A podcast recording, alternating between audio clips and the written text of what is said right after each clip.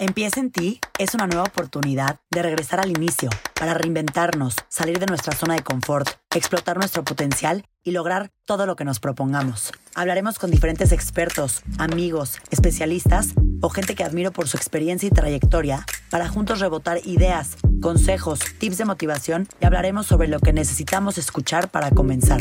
Soy Paola Zurita y en este espacio te invito a escuchar, relajarte y trabajar en ti para lograr tu mejor versión porque todo lo que hagas en la vida empieza en ti. Hola, hola a todos, bienvenidos a un nuevo episodio de Trabaja en ti. El episodio de hoy, la verdad, me emociona muchísimo. Creo que la plática que tuvimos ayer con Melina estuvo espectacular. Como se los mencioné, yo nunca había escuchado el término biohacker hasta que me puse en contacto con Melina, que me contó absolutamente todo. Y me llamó muchísimo la atención la cantidad de hacks que existen y me gustó mucho que sean sumamente puntuales, como que no hay pierde de cómo son, qué hacer y cuándo. Y si hay algo de lo que estoy convencida el día de hoy, es que cada uno de nosotros podemos tomar el control de nuestro cuerpo y mente, haciendo algunos cambios básicos en nuestra rutina diaria. El día de hoy Trabaja en ti es dedicado a eso, a platicarte más sobre las cositas sencillas y naturales que te ayudarán a sentirte mejor, a elevar tu energía, a tener descansos emocionales y a tener mayor vitalidad. Lo que necesitas para hacer este ejercicio es, como siempre, tu libreta para los ejercicios de trabajo en ti, pluma y lápiz y 15 minutitos de tu tiempo durante toda esta semana. Date 15 minutos durante estos 7 días, que verdaderamente no es nada. Y más si es para hacer algo que te va a ayudar a hacer y estar mejor. Número 1. Ve un amanecer y un atardecer. Trata de observar luz natural. Si no puedes ver un atardecer o un amanecer por alguna u otra razón, trata de despertarte y al abrir los ojos, irte a asomar a tu ventana, irte a asomar a tu jardín, lo que tú quieras, pero lo primero que vea tus ojos sea luz natural.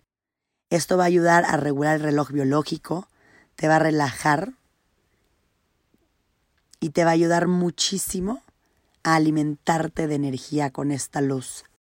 Estamos muy acostumbrados, como nos dijo Melina el día de ayer, a despertarnos y ver luego luego el celular y estamos acostumbrando a nuestros ojos a esta luz falsa, no a la luz natural.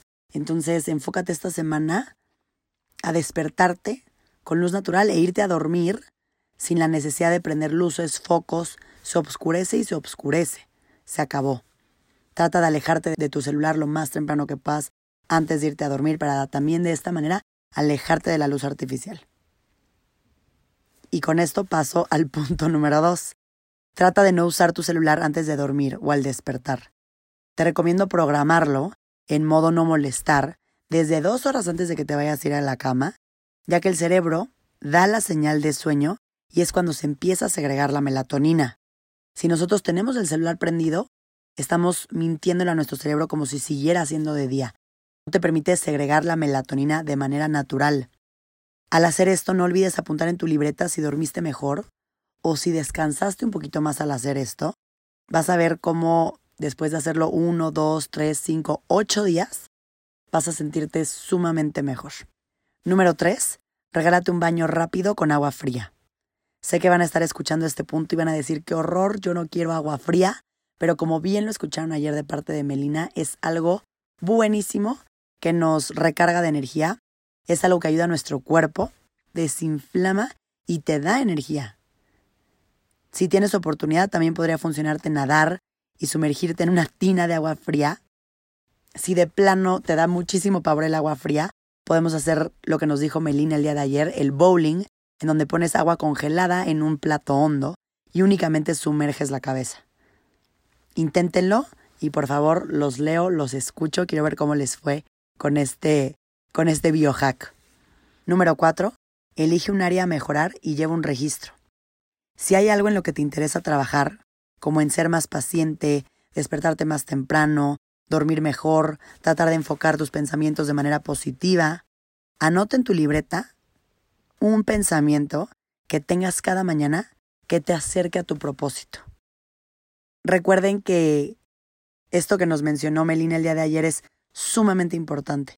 Si lo primero que tú al despertar estás pensando no te acerca a tu propósito, no te acerca a eso que quieres lograr, elimínalo y piensa algo que realmente te acerca a ese propósito de vida que tienes. Desarrolla una rutina a partir de este biohack, te va a dar beneficios de ello a largo plazo que irás descubriendo con el tiempo.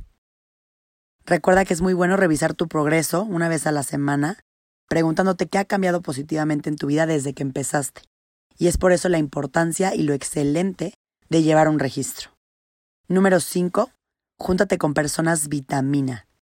Este, esta palabra de personas vitamina nos la dio Melina ayer y yo me enamoré por completo de esta palabra, del significado del concepto.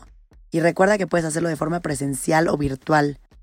Las personas vitaminas son aquellas con un propósito en la vida, que buscan hacer sentir bien a otras personas y con las que generamos serotonina. Nuestro cuerpo libera serotonina, nos dan felicidad, lo cual nos permite relajarnos y mejorar nuestro estado de ánimo.